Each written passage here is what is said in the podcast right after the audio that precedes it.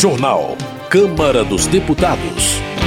Leis previnem a violência e aumentam a gestão democrática das escolas. Novos projetos de lei devem tratar de pontos vetados na Lei Geral do Esporte. Relator vai incorporar política de valorização permanente do salário mínimo. Boa noite. O relator da MP do salário mínimo deve incorporar uma política de valorização permanente ao texto. A repórter Maria Neves ouviu as explicações. O relator da medida provisória que estipula o valor do salário mínimo, deputado Merlong Solano, do PT do Piauí, adiantou em audiência pública na Comissão de Análise da Proposta que vai incorporar ao projeto de lei regras para a valorização permanente do piso salarial nacional. Conforme explicou, os critérios de reajuste foram enviados ao Congresso pelo próprio governo. Se aprovada, a política já passa a valer a partir do ano que vem. Merlong Solano esclareceu que os critérios adotados são os mesmos utilizados para a correção do mínimo entre 2007 e 2019. Pelo que está no projeto de lei de conversão, que é o mesmo que está no PL que o governo enviou para esta casa, o salário mínimo a partir de 1 de janeiro de 2024 passará, uma vez aprovado e sancionado, a ser reajustado pela inflação do ano anterior, apurada até novembro, acrescida do PIB do segundo do ano anterior ao ano do reajuste. De acordo com a supervisora do Escritório Regional do Departamento Intersindical de Estatística e Estudos Socioeconômicos em Brasília, Mariel Angeli Lopes, enquanto esteve em vigor, a política de valorização proporcionou aumento real de 77% no valor do salário mínimo. Ainda assim, depois de mais de quatro anos com correção apenas pelo índice de inflação, o valor do piso nacional hoje corresponde a apenas 52% do que valia quando criado, em julho de 1940, conforme a supervisora do DIEESE. Também por causa dessa desvalorização, a representante do Departamento Intersindical de Estatística considera importante ter política de valorização permanente prevista em lei. É muito importante a gente considerar que nos próximos anos nós precisamos de manter, manter uma política de valorização justamente para a gente recuperar e sair né, daquele platô do valor do salário mínimo atual com relação ao valor do salário quando ele foi criado. Então a gente tem duas questões que são as mais importantes. Tem tem que recuperar esses valores que foram perdidos nesse último período, né, após o fim da política de 2019, ao mesmo tempo que a gente tem que ter essa política de valorização permanente inscrita na nossa legislação para que, independente da mudança de governo, que os trabalhadores sejam contemplados é, com valorização do salário, né, e que eles recebam os frutos do crescimento econômico. Pelos cálculos do DIEESE, para cobrir todas as despesas básicas do trabalhador previstas na Constituição, como moradia, educação, saúde e lazer, o mínimo deveria corresponder hoje a R$ 6.300. Com a correção concedida em maio por meio da MP em análise, o valor chegou a R$ 1.350. Ainda segundo Mariel Lopes, mais de 54 milhões de brasileiros recebem o mínimo, seja como salário direto ou como benefício social. Além disso, 20 milhões de aposentados do INSS também recebem o piso nacional. Estudos do DIEESE apontam que a cada real acrescido ao salário mínimo, 18.383 empregos são criados. Além disso, esse real acrescentado corresponderia a quase 1 bilhão e 300 milhões de reais a mais no produto interno bruto do país. Segundo o presidente da Central dos Sindicatos Brasileiros, Antônio Neto, se os critérios de correção propostos, inflação mais crescimento do PIB forem aprovados, em 2024 o salário mínimo já terá aumento real de 2,9%. Ainda assim, defende ser necessário também recompor a perda de 5,4% de valor ocorrida nos últimos anos, entre 2019 e 2023. Da Rádio Câmara de Brasília, Maria Neves. Economia. Ayrton Faleiro, do PT paraense, afirma que o atual governo conseguiu reduzir os preços da gasolina, do petróleo e dos alimentos, além de retomar programas como o Minha Casa Minha Vida e Mais Médicos. Ayrton Faleiro destaca também que institutos de pesquisa comprovam que o emprego no Brasil cresce aceleradamente e que, com isso, aumenta a esperança da retomada do crescimento econômico no país. Valmir Assunção, do PT da Bahia, acredita que a queda na taxa de juros ocorreu ocorreu porque o governo federal resgatou políticas públicas sociais e criticou a postura do presidente do Banco Central. Para Valmir Assunção, a decisão de diminuir a taxa Selic em meio ponto percentual é importante.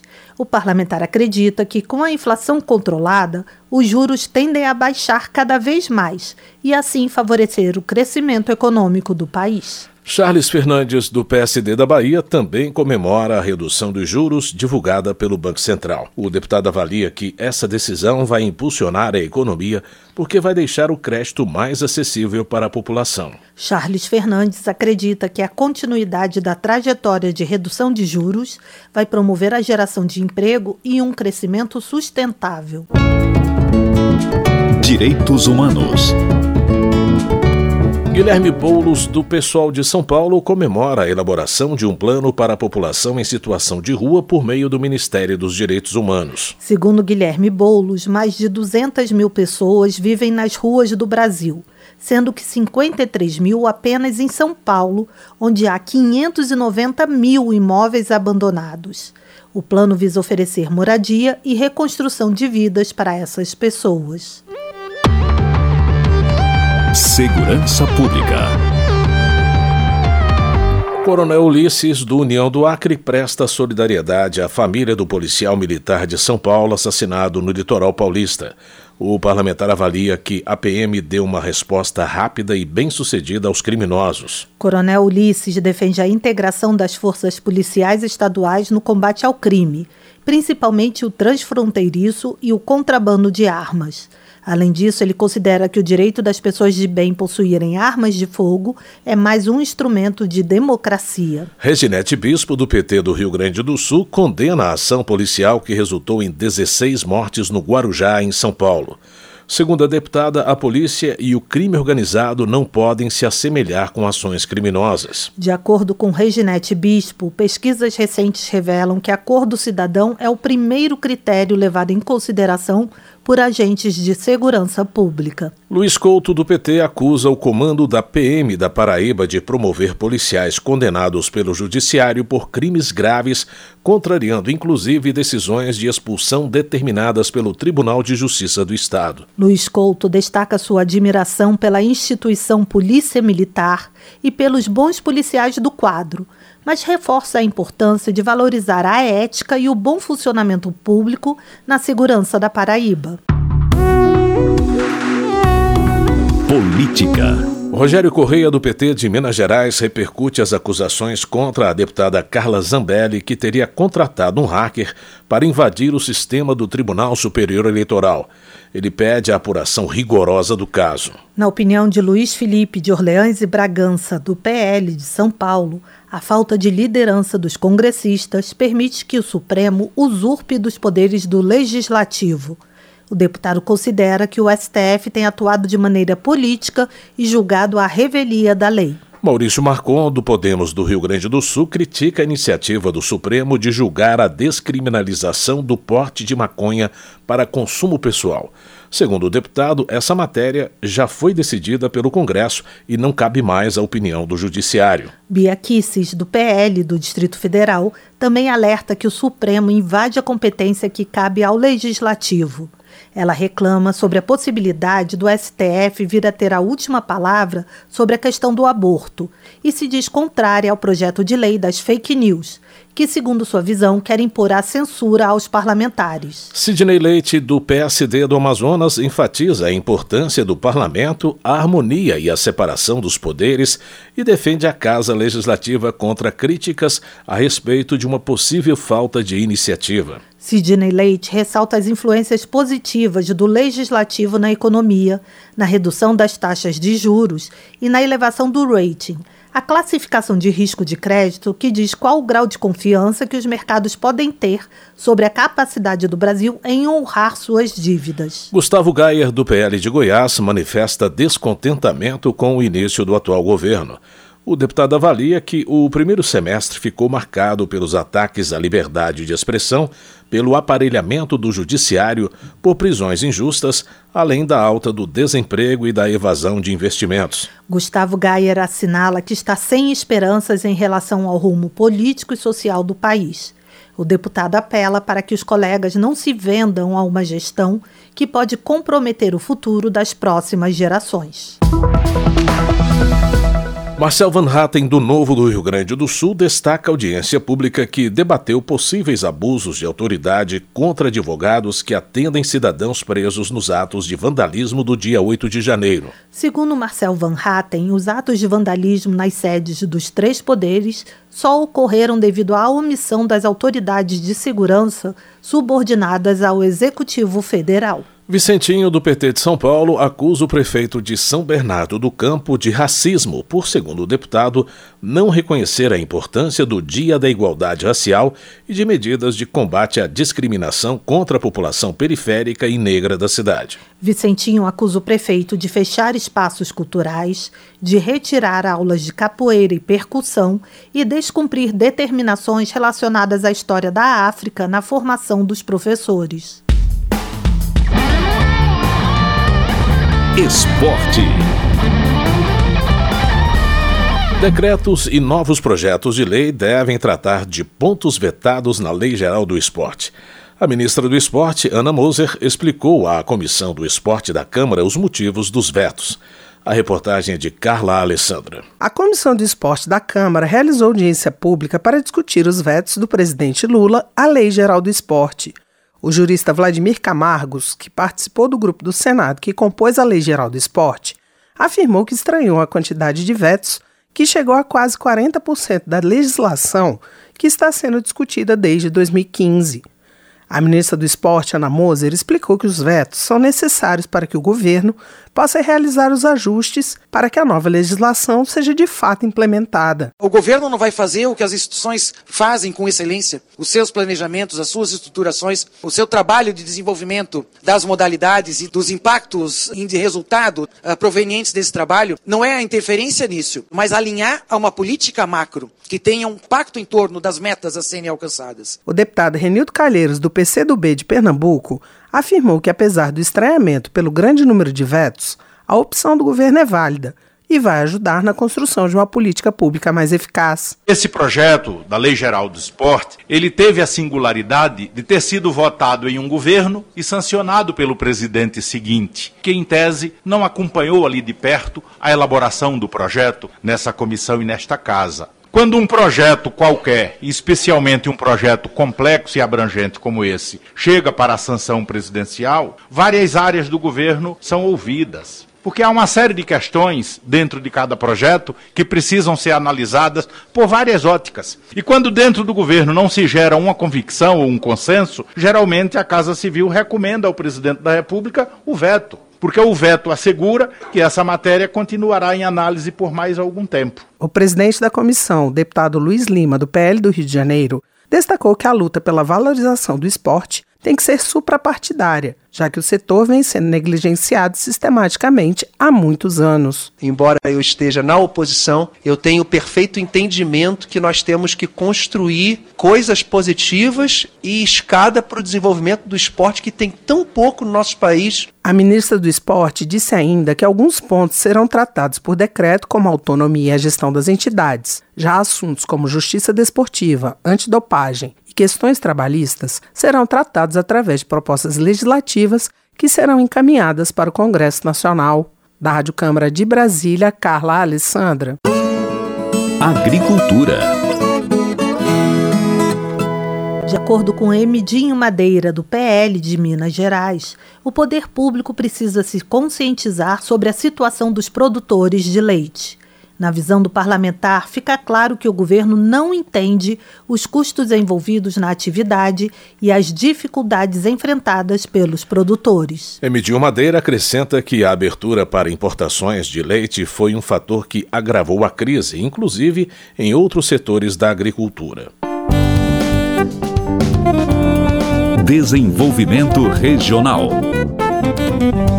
Denise Pessoa, do PT do Rio Grande do Sul, lamenta que, embora a Serra Gaúcha seja uma região próspera e com alta densidade populacional, carece de uma universidade pública federal. A deputada sugere a implantação de um campus ou núcleo de estudos para início da instituição. Tadeu Venere, do PT, qualifica como trágicas as medidas adotadas na educação do Paraná, como a troca de livros didáticos por plataformas de aprendizado ineficazes. Antônio Andrade, do Republicanos, comenta que o bom trabalho do governo do Tocantins propiciou uma aprovação popular de 87%. O deputado assinala conquistas importantes na área da educação com a reforma de escolas e na saúde, com a ampliação do maior hospital do estado. Educação. Novas leis previnem a violência e aumentam a gestão democrática das escolas. O repórter José Carlos Oliveira tem detalhes sobre as duas propostas. O presidente Lula sancionou sem vetos a lei que cria o Sistema Nacional de Acompanhamento e Combate à Violência nas Escolas. O SNAV surge como resposta do Congresso Nacional à onda crescente de crimes em ambiente escolar, como o ataque a uma creche em Blumenau, em Santa Catarina, onde quatro crianças entre 4 e 7 anos foram assassinadas em abril. O texto surgiu de projeto de lei do ex-deputado paraense Paulo Bankston, aprovado pela Câmara com relatoria do deputado Evair Vieira de Melo, do Progressistas do Espírito Santo. Visa reduzir os índices de violência escolar, que tem chamado a atenção dos brasileiros nos últimos tempos, devido às excessivas ocorrências de casos em território nacional. É preciso que nossas escolas sejam um ambiente propício para a aprendizagem, e isso só pode acontecer em um local seguro, de acordo com a lei, o monitoramento deve priorizar escolas consideradas violentas, com prestação de apoio psicossocial a estudantes, professores, diretores e demais funcionários vítimas de violência. O SNAV também deve produzir estudos, levantamentos e mapeamento de ocorrências, além de sistematizar soluções de gestão eficazes no combate à violência escolar. As ações preventivas serão baseadas em programas educacionais e sociais voltados à formação de uma cultura de paz. A lei ainda prevê a disponibilidade disponibilização de um número de telefone de acesso gratuito de qualquer localidade do país para o recebimento de denúncias de violência escolar ou de risco iminente. A outra lei sancionada sem vetos obriga estados e municípios a criar conselhos escolares e fóruns de conselhos escolares. Na prática, a medida visa ampliar a participação popular e a gestão democrática do ensino público. Vários estados e municípios já dispõem de instâncias semelhantes, mas baseadas apenas em normas administrativas específicas. A autora da proposta que deu origem à lei, a deputada Luísa Erundina, do Pessoal de São Paulo, argumentou que os conselhos escolares devem ser amparados por legislação de âmbito nacional. Corresponde a uma demanda da sociedade. Esse direito de participar efetivamente da gestão de sua escola, seja os discentes, os docentes, a direção da escola, também os pais, a comunidade local. Então é uma realidade que precisa ser institucionalizada, independente de quem esteja à frente do governo municipal, estadual e federal. De acordo com o texto, o Conselho é órgão deliberativo composto pelo diretor da escola e por representantes das comunidades escolar e local, eleitos entre professores, orientadores educacionais e membros da sociedade, entre outros. Já o Fórum é órgão colegiado de caráter deliberativo com foco no fortalecimento institucional dos conselhos escolares. A nova norma altera a Lei de Diretrizes e Bases da Educação Nacional. Da Rádio Câmara de Brasília, José Carlos Oliveira. Termina aqui o Jornal Câmara dos Deputados, com trabalhos técnicos de Milton Santos e apresentação de José Carlos Andrade e Mônica Tati. Uma boa noite para você. Ótima noite. Ouça agora as notícias do Tribunal de Contas da União. Minuto do TCU. O Tribunal de Contas da União fez auditoria para avaliar a estratégia das transferências voluntárias feitas pelo Ministério da Agricultura. O trabalho analisou o repasse de recursos federais realizados entre 2017 e 2021. No período, quase 8 bilhões de reais foram enviados a estados e municípios por meio de convênios e contratos. Mais de 60% do valor foi para a compra de equipamentos agrícolas. O TCU identificou oportunidades de melhorias no planejamento dos repasses e determinou ao Ministério da Agricultura que trabalhe para aperfeiçoar os mecanismos de controle e acompanhamento dos convênios. O tribunal também determinou que o órgão providencie a devolução dos recursos que não foram utilizados para a conta do Tesouro Nacional. Saiba mais em tcu.gov.br. TCU Fiscalização a serviço da sociedade.